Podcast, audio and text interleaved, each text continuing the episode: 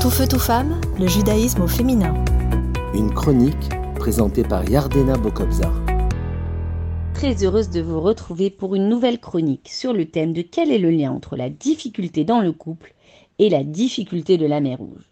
Ce que nous observons avec nos yeux humains, nous l'interprétons d'après notre réalité, notre expérience. On donne des étiquettes facilement aux personnes de la société et cela nous entraîne à porter des jugements ou d'avoir la critique facile. C'est important de connaître le fond des personnes qui nous entourent et de ne pas se fier au dire ou à ce que l'on voit furtivement. Il faut savoir percevoir l'essence de notre prochain. Ceci nous permet de créer un chemin vers l'intérieur et ainsi avoir accès au diamant que recèle notre partenaire. Comme le Saint Baal le dit, si tu cherches au fond, tu trouveras un diamant.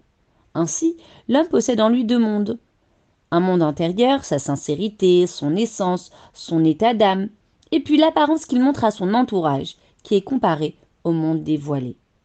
Il est écrit dans le Talmud que pour Dieu, créer des couples et donc des mariages est aussi difficile que d'opérer le miracle de l'ouverture de la mer Rouge. La question est simple.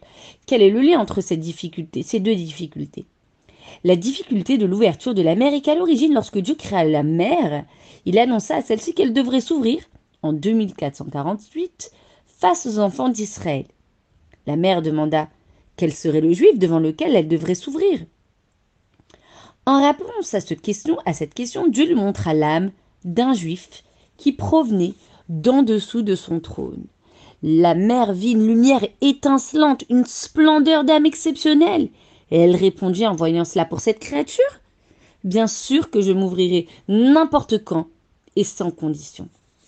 Mais lorsqu'elle arriva mais lorsqu'arriva le moment de l'ouverture de la mer, celle-ci refusa de s'ouvrir face au béné Israël. Dieu lui dit Mais ouvre-toi Et elle rétorqua Ce n'est pas le juif que tu m'as montré dans le ciel. Il en va de même dans un couple. Une âme, avant de descendre sur terre, demande à Dieu de lui montrer son âme sœur. Et face à celle-ci, elle s'exclame Waouh Quelle grandeur d'âme Je ferai tout pour elle Puis ils se marient.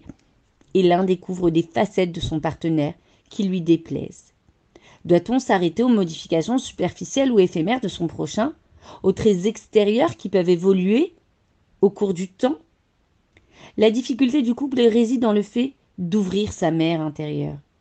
Chacun dans le couple doit percer l'écorce de son conjoint pour permettre à sa nature étincelante de jaillir. S'efforcer de percevoir le vécu, la profondeur de son partenaire découvrir le monde intérieur qui recèle en lui. Chaque individu possède une beauté, une innocence. Nous, devons nous battre et identifier la grandeur d'âme de son conjoint, telle qu'elle se trouvait là-haut. Sa splendeur, pas seulement dans des moments où tout va bien, mais aussi dans les périodes les moins évidentes. Aider son conjoint, être en alignement avec son essence, l'essence de son être, pouvoir articuler les valeurs et les besoins de celui-ci, oser ouvrir sa réalité, ce qu'il est réellement de manière permanente, écouter le vécu, l'histoire de notre prochain et être empathique. Enfin, l'aimer pour ce qu'il est et non pas pour ce qu'il peut nous apporter. Et cet amour défie toutes les intempéries de la vie, car il est pur, sincère et sans aucun intérêt. À bientôt. Tout feu, tout femme, le judaïsme au féminin.